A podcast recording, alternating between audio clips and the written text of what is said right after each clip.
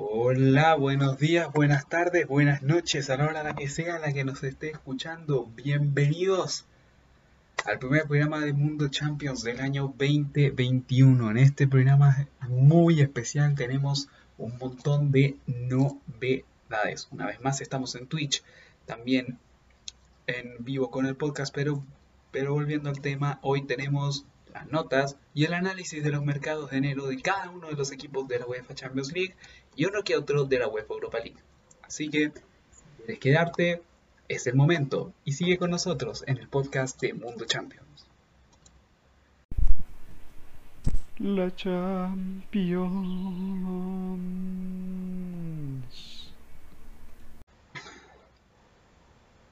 Bienvenidos muchachos una vez más al podcast de Mundo Champions. Primera vez en este 2021, como dijimos en la intro, en que tenemos el podcast luego de ese mes y casi mes y medio de, descanso.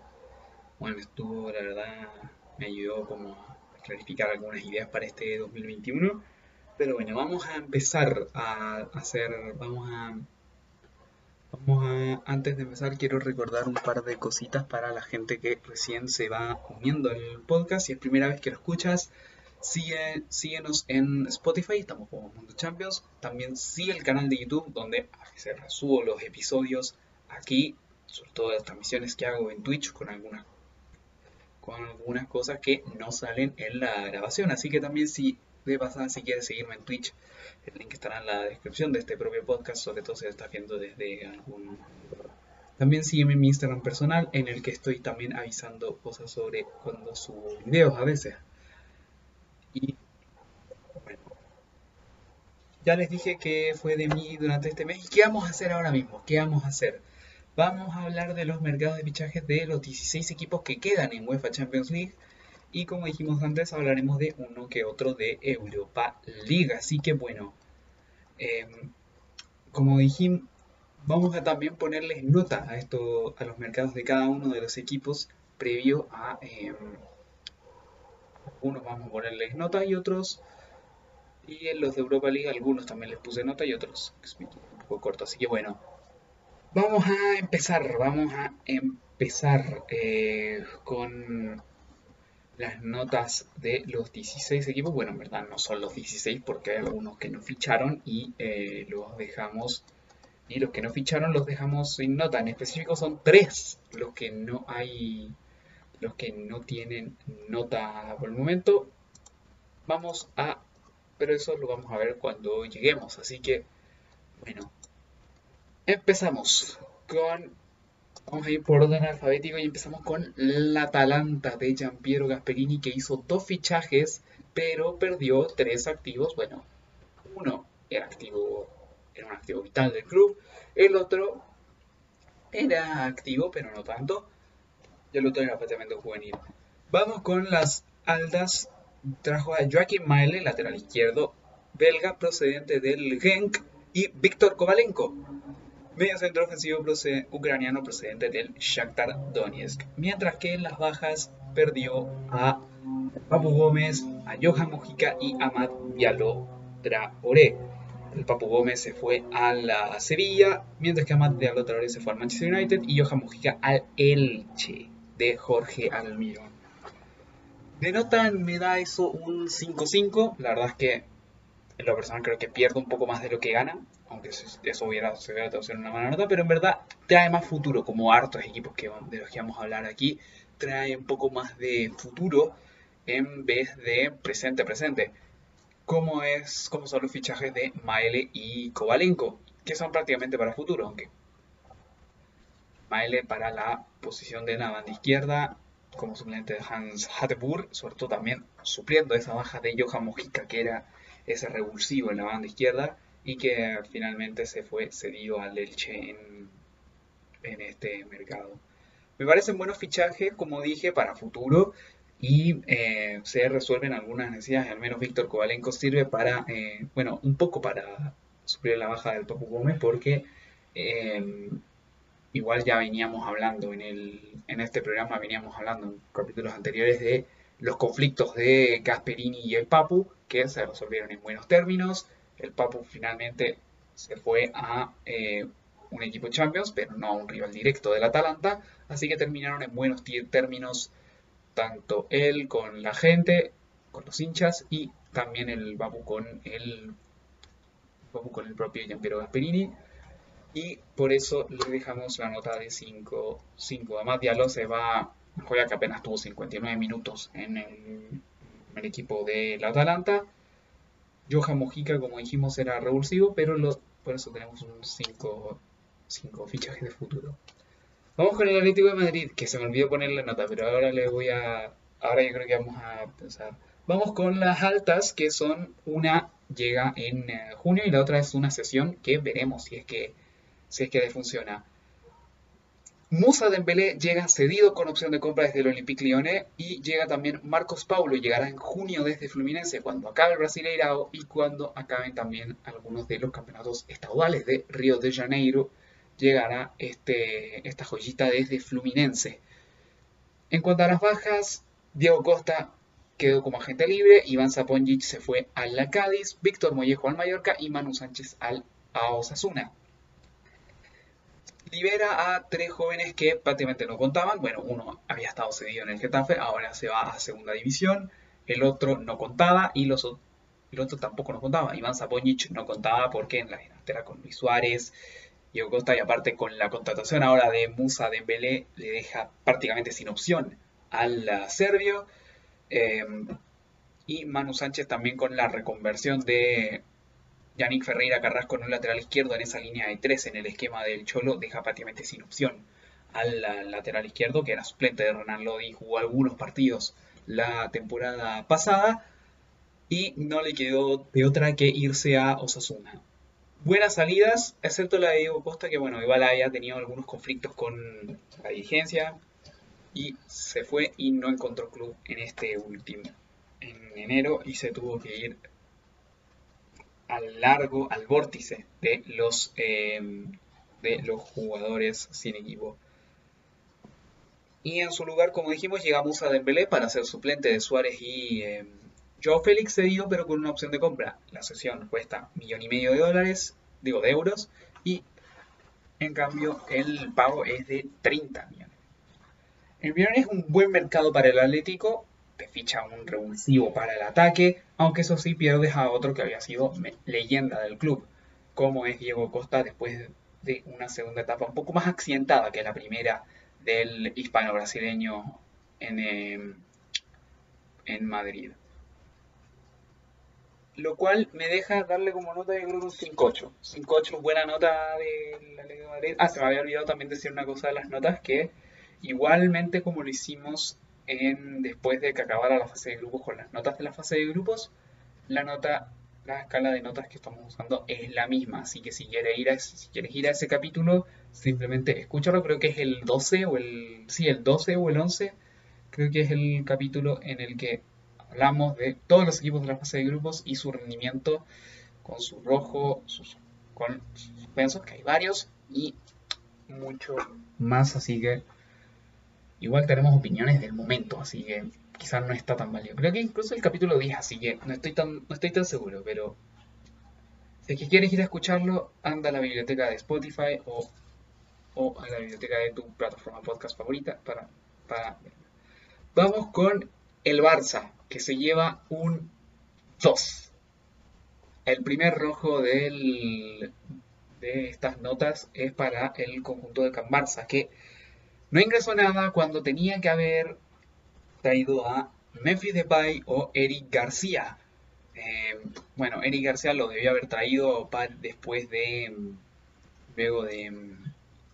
Bueno, al saber que en junio acaba contrato el central español del Manchester City, Memphis Depay se vino rumoreando desde el mercado pasado. Y aparte pierde más que lo que gana, así que. Porque Jean-Claire, bueno, no pierde con el siguiente nombre, pero Jacques Totibou se va al Niza cedido y Carla Saleña se va al Getafe. Pierde sobre todo con este último nombre porque se sigue perdiendo un poco más de la y, y aparte decimos que este jugador ya se está convirtiendo en un jugador de sesiones, el bueno de Carlas Aleña. Por eso mi nota para el Barça es un 2. No incorpora nada para suplir la baja de Carlos Aleñá en el medio K, aunque tiene igual un poco de artillería en el medio. Y hace que el canterano sea prácticamente de sesiones. Carlos Aleñá en el, en el Fútbol Club Barcelona y Jean-Claire Todibo más, que más de lo mismo. Creo que esta es su tercera sesión en apenas un año. Tercera sesión, primero en el Schalke, luego en el Benfica. En el Schalke tuvo continuidad, en el Benfica nada de nada. Y ahora en el Niza está jugando, así que veremos si es que en su país natal puede responder Jean-Claire Todibo. Vamos ahora con el Bayern München, quien tampoco ingresó absolutamente ningún jugador durante esta ventana de transferencias y se le fueron dos jóvenes. Y se me había olvidado ponerle las notas, pero yo creo que es un 5 porque de verdad no necesitaba ingresar ningún otro jugador para la para la suplencia, quizá algún otro lateral izquierdo, quizás, quizás, pero es que la verdad es que el equipo de, de Hansi Flick está muy bien construido, con una ventaja gigante en la Bundesliga, así que le ponemos esa nota 5 sin altas, pero con dos bajas que son realmente quizá importantes. Bueno, una importante y la otra era básicamente juvenil. Se va Chris Richards al Hoffenheim, va a un equipo de prácticamente la misma liga, y Joshua Sirksi, el holandés, se va al Parma, cedido ambos. Cedidos ambos, el estadounidense y el neerlandés. Bueno, les pongo 5 porque no pierde tanto y tampoco gana, así que se queda, se queda estabilizado.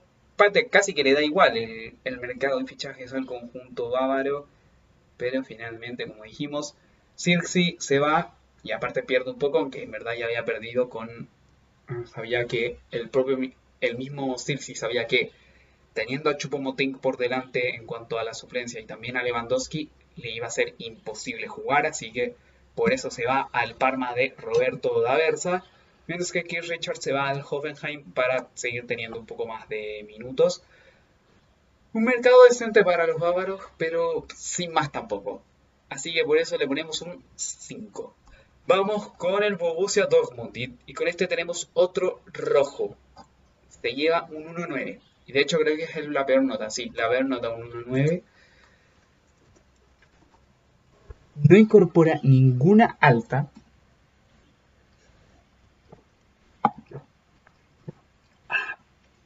Y aparte, deja ir definitivamente a Jeremy Toljan al Sassuolo de Roberto de Cervi. Eh, como, bueno, si bien yo percibía que era, la verdad que no es que yo percibía, pero viendo al Borussia Dortmund se veía que le faltaba un poco más de algunos jugadores. Los mediocampistas eh, son muchos, pero no tantos responden.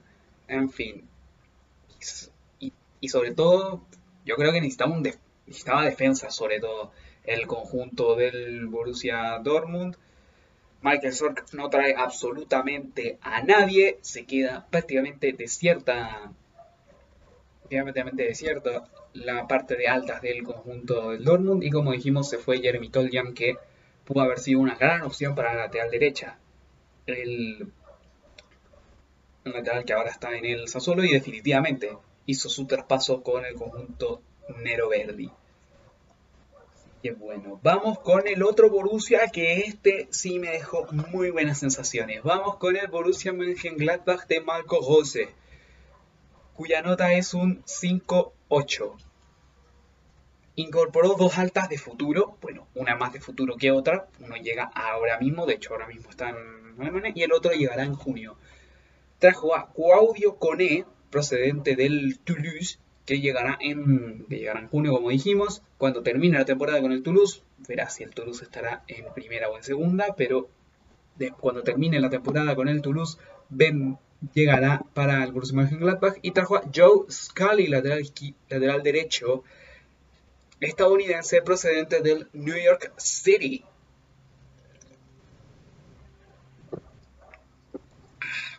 Y aparte en las bajas solamente se le fue Laszlo Benes al Augsburgo.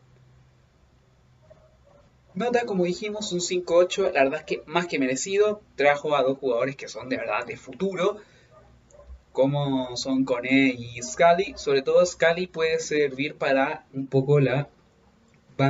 puede servir para ambas bandas.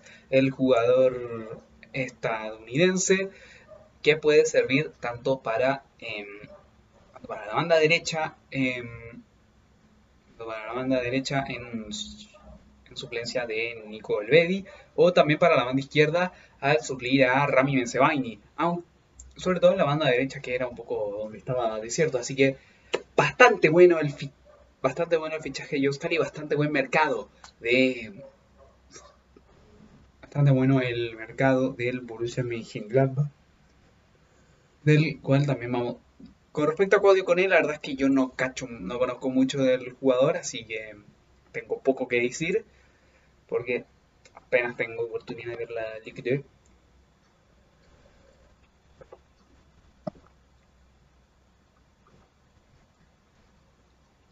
Pero, en fin.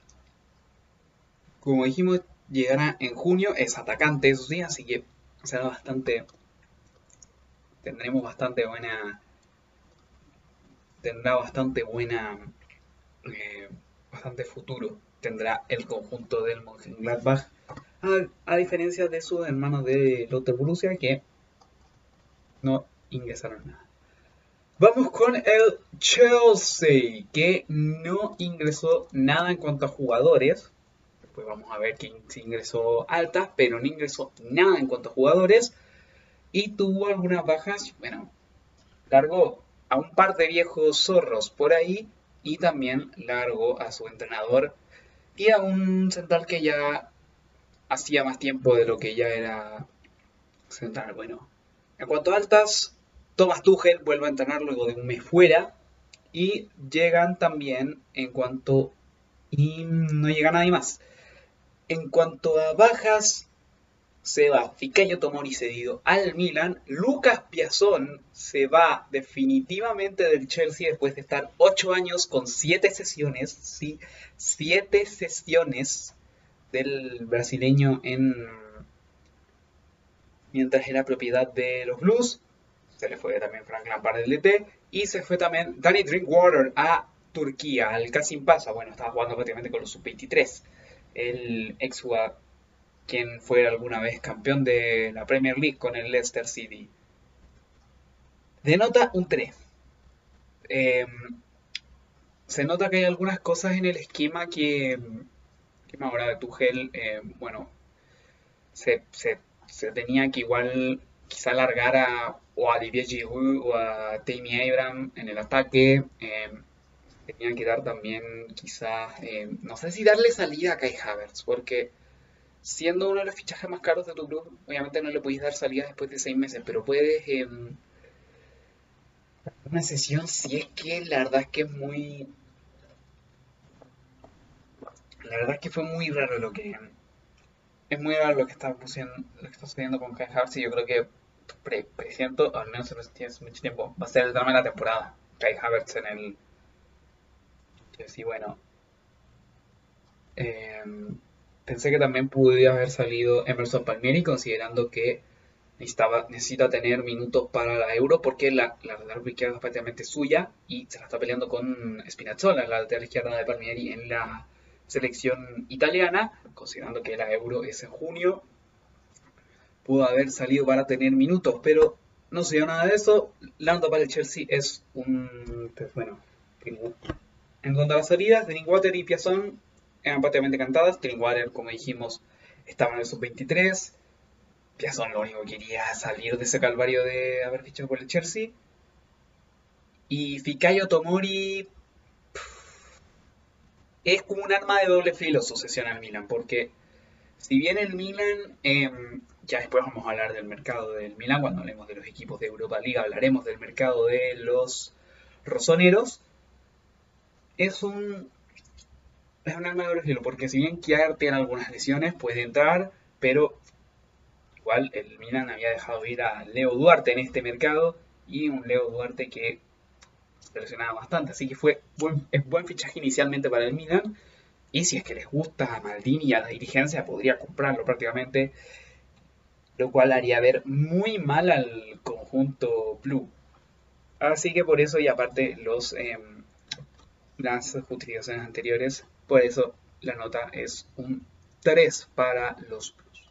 Vamos con la Juventus, que es una de las mejores notas dentro de lo que cabe, un 5-8 tuvo una alta y una baja, una baja que ya venía, que venía como un cadáver en putrefacción. Haciendo ahí la analogía. Y ese cadáver en putrefacción era Sami Kedira, que al final salió después de haber estado, después de haber estado seis años con los bianconeros, salió rumbo al Hertha de Berlín. Y también incorporaron pero esto ya para la próxima temporada, a Nicolo Roela, mediocentro defensivo procedente del Genoa. Fichajazo, uno de los mejores proyectos en cuanto a mediocentros defensivos y aparte no perdieron ningún activo importante.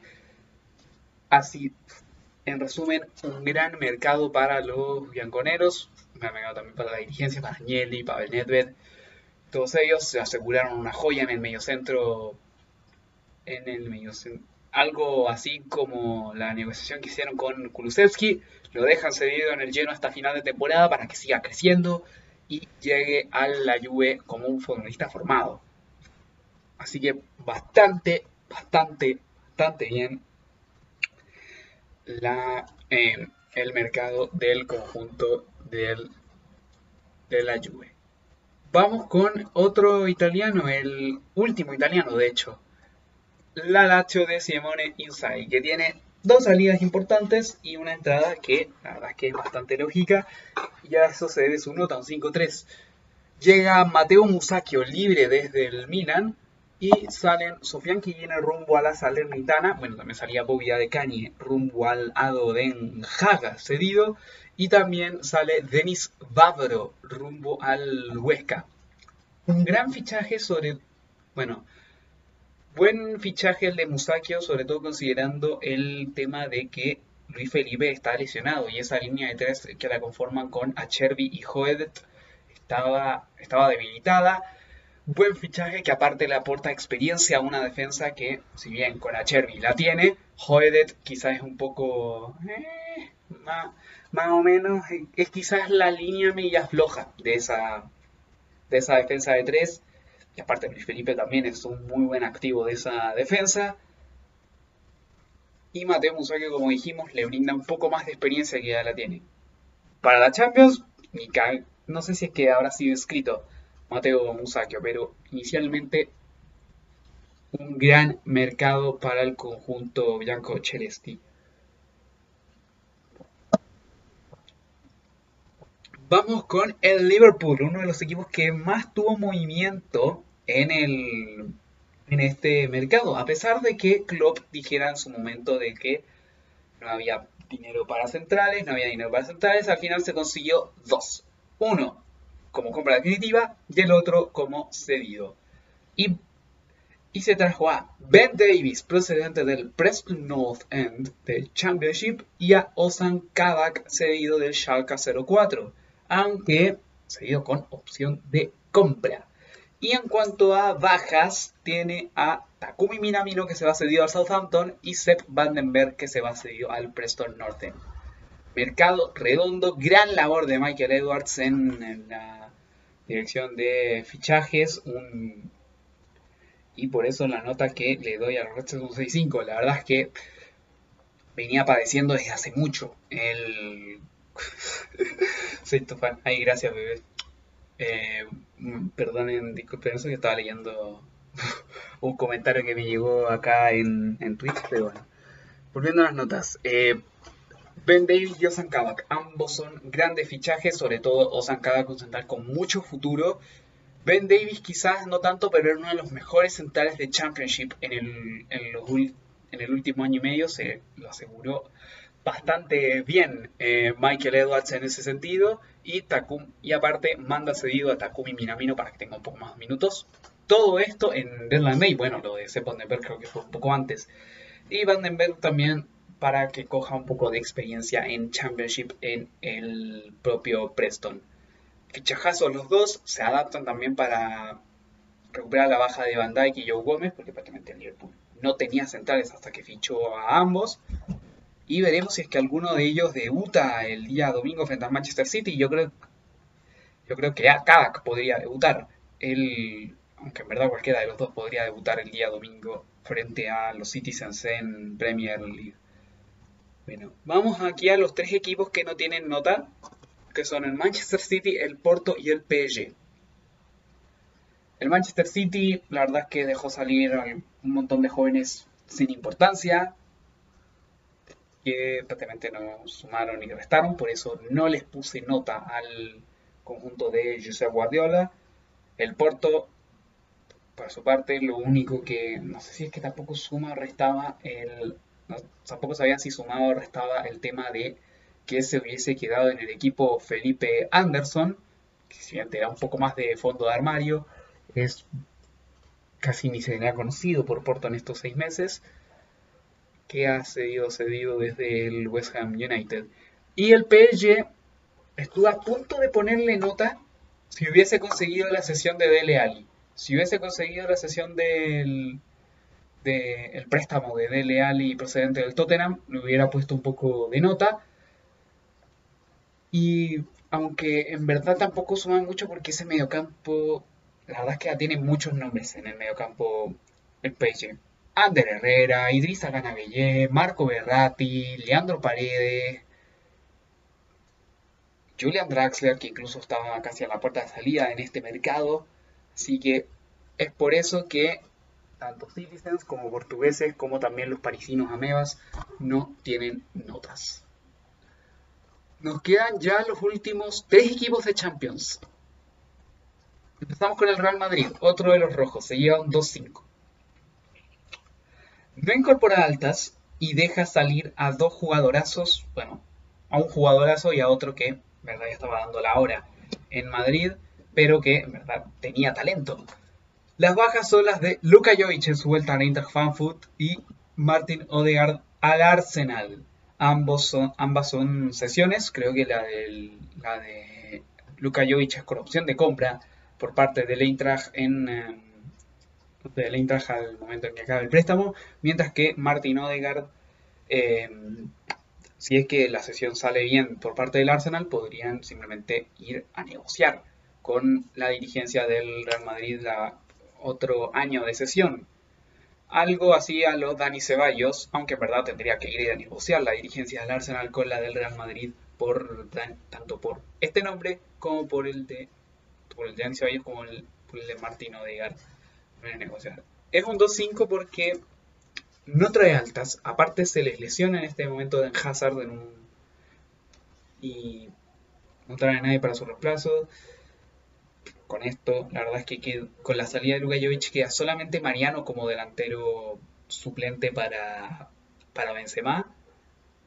En fin, una, un mercado mediocre para el, para el Real Madrid y es su tercera ventana de transferencia sin fichar absolutamente nada. Así como lo oyen. Así como lo oyen. No ha fichado nada el Real Madrid en, esta, en estas últimas tres ventanas. Vamos con el Red Bull Leipzig. Vamos con el conjunto de la factoría Red Bull que tiene como nota 6. De hecho es la segunda mejor nota por detrás de Liverpool y de hecho justamente son rivales. Serán rivales en algunos, en algunos días, ya pronto vamos a hablar de eso. Le damos como nota un 6. Llega Dominic Soboslai, procedente de sus hermanos de Red Bull, el Salzburgo. Y ojito con esto, están los rumores la llegada de Mohamed Simakan, el central francés del Racing de Estrasburgo. Aunque eso sí no está todavía amarrado todo el tema, sobre todo porque si Macan tiene una lesión hasta abril, hasta abril no podrá volver con el conjunto con el conjunto francés, pero la verdad es que la historia de Mohamed Simakan fue una de las telenovelas del mercado del mercado de invierno, junto con otra que también vamos a comentar después de después del intervalo, pero bueno, de un 6, Soboslai es un fichajazo para el Red Bull Salzburgo Y quizás le hubiera dado incluso más notas si llegan a vender a Juan Chan al West Ham, que estuvo tan, la verdad que bastante tiempo en uh, rumor, justo antes de que el West Ham fichase a Lingardiño, pero, pero Mohamed Simakan están cuanto a rumores para el Red Bull Leipzig, sobre todo considerando que también está, dicen que están negociadas, dicen que están las negociaciones avanzadas entre el Bayern München y Dayo Upamecano, que podría irse de la factoría Red Bull rumbo al Bayern si es que él, eh, sobre todo si es que, obviamente si es que David Alaba se iba, que fue también algo que el Real Madrid no pudo amarrar y él por eso de la nada. Volviendo al Red Bull Leipzig, como dijimos, excelente nota. Eh, un gran fichaje futuro, a pesar de que está lesionado ahora mismo y no ha podido debutar. Eh, otro fichaje un poco más ofensivo para, para estar junto con este. Para, para estar en ese mediocampo con Forsberg, con Savitzer. Y, que, y la verdad es que encaja bastante bien el medio centro húngaro. Y aparte fue uno de los primeros fichajes. Así que por eso más mérito tiene todavía la dirigencia del Red. Y vamos con el último equipo, el Sevilla de Julen Lopetegui, al que le doy un 5. Porque solamente fichó una. Solamente tuvo un fichajito, nada más.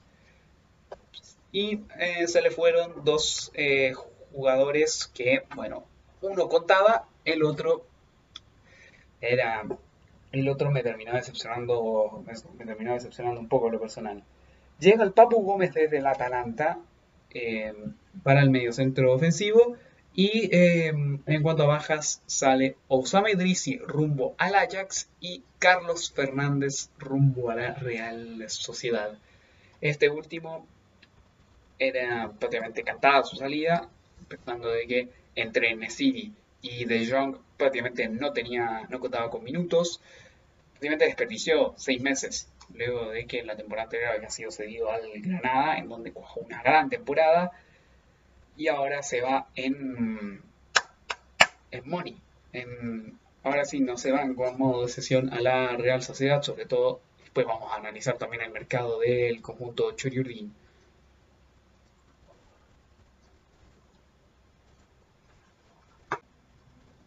Bueno, muchachos, tuve aquí un pequeño problemita. no sé si los que estuvieron en el streaming habrán escuchado, pero menos mal alcancé a, alcancé a cortar la grabación justito. Así que eso.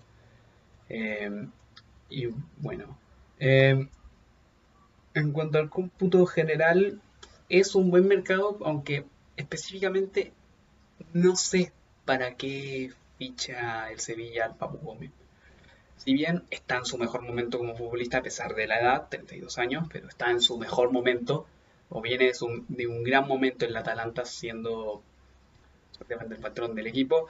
Eh, no sé para qué, para qué se ficha. O sea, si bien tienes a Oscar Rodríguez, eh, Rakitic, en el mediocampo también tienes a los dos pilares fundamentales, Fernando y John Jordán. Eh, Oliver Torres también en los extremos que te puede ayudar un poco. No sé. Por eso le pongo un 5. Si bien el fichaje me gusta, le pongo de nota un 5. Creo que no se merece más. Y hasta aquí llegaron las notas de Champions League. Así que ahora vamos a, antes de darles a algunos equipos de Europa League, vamos a una pausa y después volvemos con más Mundo Champions. La Champions.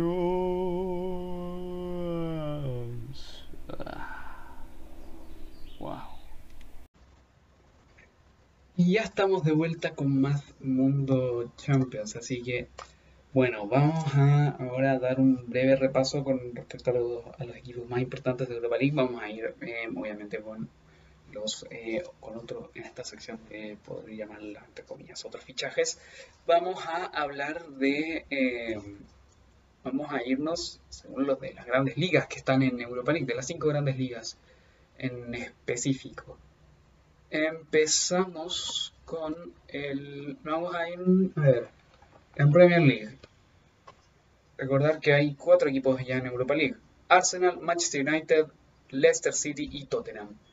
El Tottenham, em, vamos a ir de abajo arriba, en el Tottenham tuvo un par de operaciones de salida, por ejemplo, la de em, este, Pablo Gazzani rumbo al Elche, que de Joe Hart era prácticamente obvia esa salida, no tenía prácticamente minutos, y mucho se rumoreó de la salida de Gareth Bale debido al bajo rendimiento que está teniendo el, el extremo gales en su segunda etapa con los Spurs.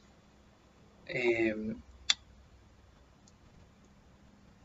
el Arsenal, en cuanto le doy de nota, sea, el Tottenham le doy de nota yo creo que un 4.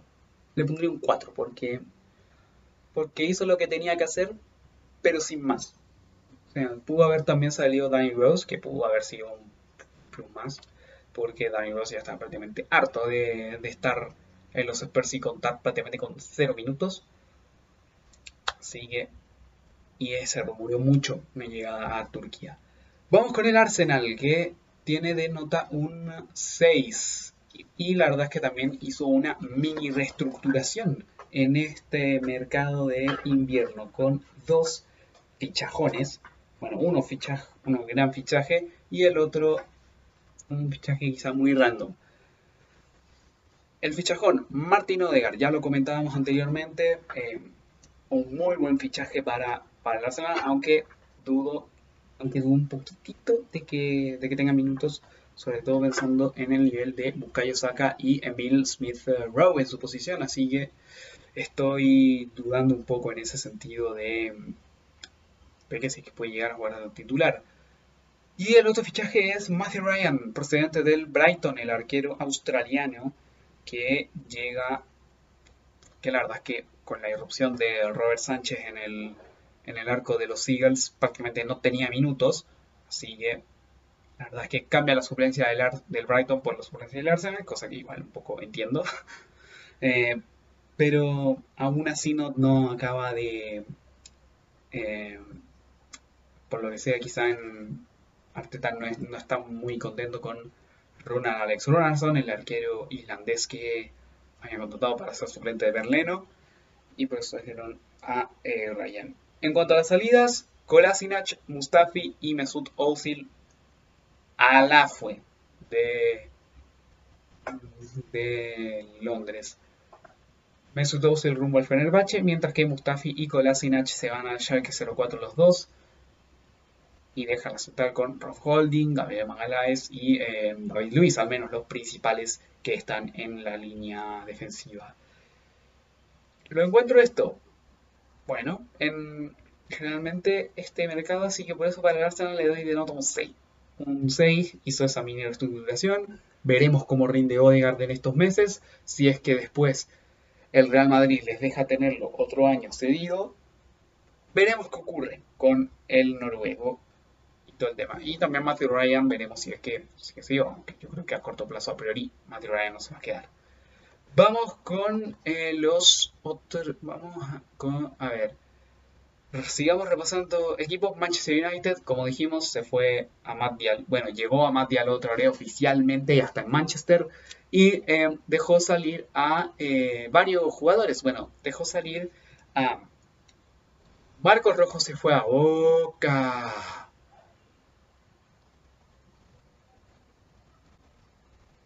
Marcos Rojo se fue a Boca y em, en cuanto también otro fichaje, Facundo Benítez se fue cedido al, al Alavés en Deadline Day em, y también se fue Timothy Fosumensa rumbo al Leverkusen, se fue a otro candidato de la UEFA Europa League. La verdad es que fichaje sin tanto relumbrar, así que no tiene nota el conjunto de los Red Devils. Vamos con el. A ver, nos quedan. Nos queda ahora el Leicester City que dejó salir a Demarai Gray. La verdad es que ya estaba prácticamente haciendo la hora en Y muy rara la carrera de Demarai Gray después de en su, estadía en, en Leicester durante estos cinco años. Porque yo sí, justamente en la ventana de transferencias de 2016, cinco años se pasó en Leicester. Eh, de Gray llegó procedente del Birmingham City por una carrera bastante rara y ahora, la verdad es que es un importante salto prácticamente involuntario el de Demarai Gray y también por eso lo dejamos sin nota. Eso en cuanto a equipos Premier. Liga no vamos a repasar porque el Lille no hizo fichajes. Vamos con los de la Liga Española. Real Sociedad, Granada y... Eh, ¿Cuál era? Ah, sí. Real Sociedad, Granada y Villarreal. Real Sociedad y Villarreal porque Granada tampoco hizo, hizo grandes fichajes ni grandes inversiones. La Real perdió a William José, pero trajo su reemplazo a Carlos Fernández, posición por posición. Un 5, al menos de manual, en este, en este sentido. Eh, se te va un bueno, que hacía 10, más de 10 goles por temporada, pero llega otro que al menos en sus últimas temporadas en préstamo también ha hecho más de 10 goles por temporada, así que es un poco más de lo mismo en, ese sentido, aunque en verdad te lo quedas en propiedad, mientras que William José sale cedido a Oswo Viños en, em, en, en Inglaterra, así que bueno, el fichaje de Carlos Fernández procedente de Sevilla, que también ya lo repasamos anteriormente. Sabía el que no tenía minutos teniendo a Nesiri y eh, De Jong por delante. Así que por eso es bastante, bastante comprensible y entendible el movimiento de, del grano. Nos quedan. Em, y bueno, el Villarreal. Takefusa Kubo salió del conjunto Groguet rumbo al Getafe. Más. Y em, también hay que recordar que em, y también llegó Etienne Capuy procedente del Watford. Creo que prácticamente coste cero, coste muy chico de, millones de euros. Llegó este mediocentro con gran experiencia, tanto Premier como ahora en Championship con el conjunto de los Hornets. Y es un gran fichaje también para, para Villarreal, suplente tanto de Dani Parejo como de. En ese medio campo con Dani Parejo, Coquelán. Como dijimos, tenemos un muy buen fichaje, así que yo creo que se tiene de manual un 5-5 el conjunto de Unai Emery, uno de los candidatos a ganar el a ganar la Europa League. Y aparte también otra, otro punto más, mantiene a Pau Torres en el plantel, así que otro punto más de cara al otro punto más. Ya repasamos Inglaterra, España, Francia, nos quedan simplemente Alemania e Italia. Vamos con vamos con los equipos italianos, con el a ver, ¿qué son? Napoli. ¿Cuál, Napoli, Milan y Roma. empecemos con el conjunto romano, que trajo dos fichajes bastante interesantes. Se trajo a Brian Reynolds, procedente del Dallas FC, y se trajo también a em, se trajo también de vuelta a Stefan El Sharawi, que vuelve luego de estar año y medio en China prácticamente ganando petrodólares en, en el nuevo gran fútbol en em, China. Em, no sé si es que se adecua mucho, sobre todo este el no sé si es que se adecua mucho eh, la vuelta de es quizás hasta cierto punto contraproducente la vuelta de Stefan Sharawi sobre todo con tantos con tanto talento joven que hay en la en la Roma pero yo creo que va a servir bastante, puede servir como un aporte para el equipo de Paulo Fonseca. Y bueno, mientras que Brian Reynolds sirve bastante de extremo, ¿eh? otro más que yo creo que va a servir bastante bien de extremo, así que yo creo que también se lleva un 5-7, sí, 5-7 le vamos a dar a la, a Roma, aunque también tuvo puede haber sido, como dijimos, mejor la nota si hubiese dejado ir a algunos otros, otros jugadores, por ejemplo Federico Faccio pudo haber también salido de, de la Roma y hubiera sido, yo hubiera suponido, una nota un poco más alta. Bueno, sigamos con el Napoli, que la verdad es que no fichó absolutamente nadie y terminó saliendo Arkadiusz Milik rumbo al Olympique de Marsella y prácticamente por la puerta de atrás. El delantero polaco, la verdad es que muy lastrado por las lesiones. El, delantero suplente Robert Lewandowski en la selección polaca. Bueno, en verdad, no sé si suplente o también puede tener, puede ser acompañante también en otro sentido. Pero como dijimos, un fichaje, la verdad es que deja un poco, la verdad es que era prácticamente obvio, venía cantado desde antes la salida de Arkadiusz Milik del club, sobre todo pensando en que muchos delanteros hay en el conjunto, que hay muchos delanteros en el equipo de Gennaro Gattuso, Petaña, Osimen, Ciñe, en fin. Y la verdad es que entre el ex hombre del Atalanta y el nigeriano puede que se peleen el puesto de 9. Y terminamos los dos fichajes con el Milan, que yo creo que es el que hizo el mejor mercado, al menos en cuanto a la Europa League. Porque se trajo tres jugadores.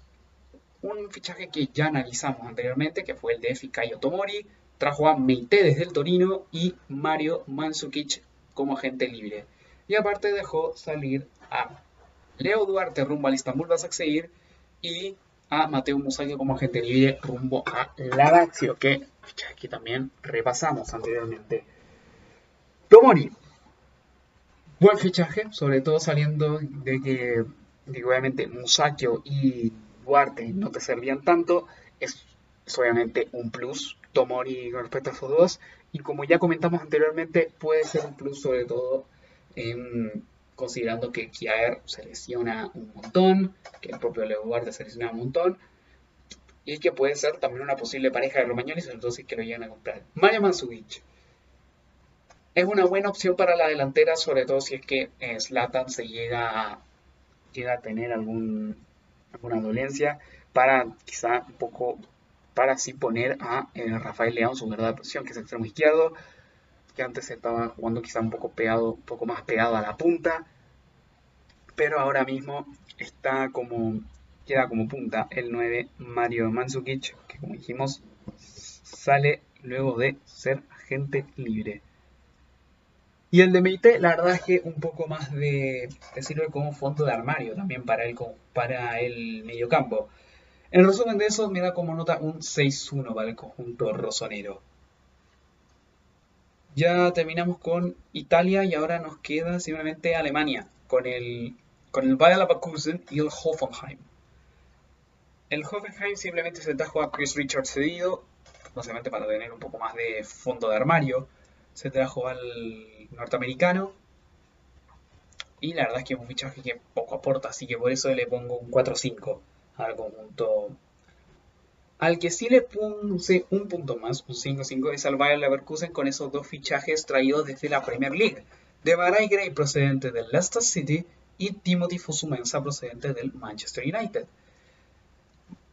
El de, el de era una necesidad primordial, obviamente desde inicios de temporada, desde cuando Santiago Arias se lesionó, que venía necesitando el Bayer Leverkusen un, un lateral por derecha, no sé si titular, pero que entre la rotación, porque antes creo que estaba jugando, no sé si es Ben o Lars Bender, estaba jugando en la banda derecha, en su, en la, como para suplir a, a Santiago Arias que prácticamente apenas jugó con el, con el Bayer Leverkusen después de su lesión, que lo dejó fuera prácticamente toda la temporada al ex hombre del Atlético de Madrid y PSV. Y aparte se trata de Marai Gray, la verdad es que bastante es otra opción también para, para el extremo, otra opción para Florian Wirtz, aunque en verdad bastante random, honestamente el fichaje, porque sobre todo la carrera de Gray fue muy rara en el Leicester, nunca llegó a tomar la batuta de, de titular absoluto, y yo creo que eso le terminó pasando factura al, conjunto, tanto a, él, tanto a él como a su carrera también en los Foxes. Así que, nada, 5-5 y esos han sido el, repaso más general a los fichajes de, de enero en Champions y en Europa League. Y bueno muchachos, hasta aquí ha llegado el capítulo del día de hoy. Espero que de verdad les haya gustado. La verdad es que muchas gracias por uh, quedarte hasta el final, si es que lo escuchas hasta el final. Había un. Muchas gracias Juan. De verdad, muchas gracias por arruinarme el final del capítulo, Juan, pero... Pero bueno, volviendo al tema, la verdad, muchas gracias por escuchar el, podcast. No, como, igual como les dije en el principio, no olviden seguirme en mis redes sociales, en mi Twitter, en mi Instagram, que están en la descripción del capítulo del podcast. Otra vez, Juan, muchas gracias.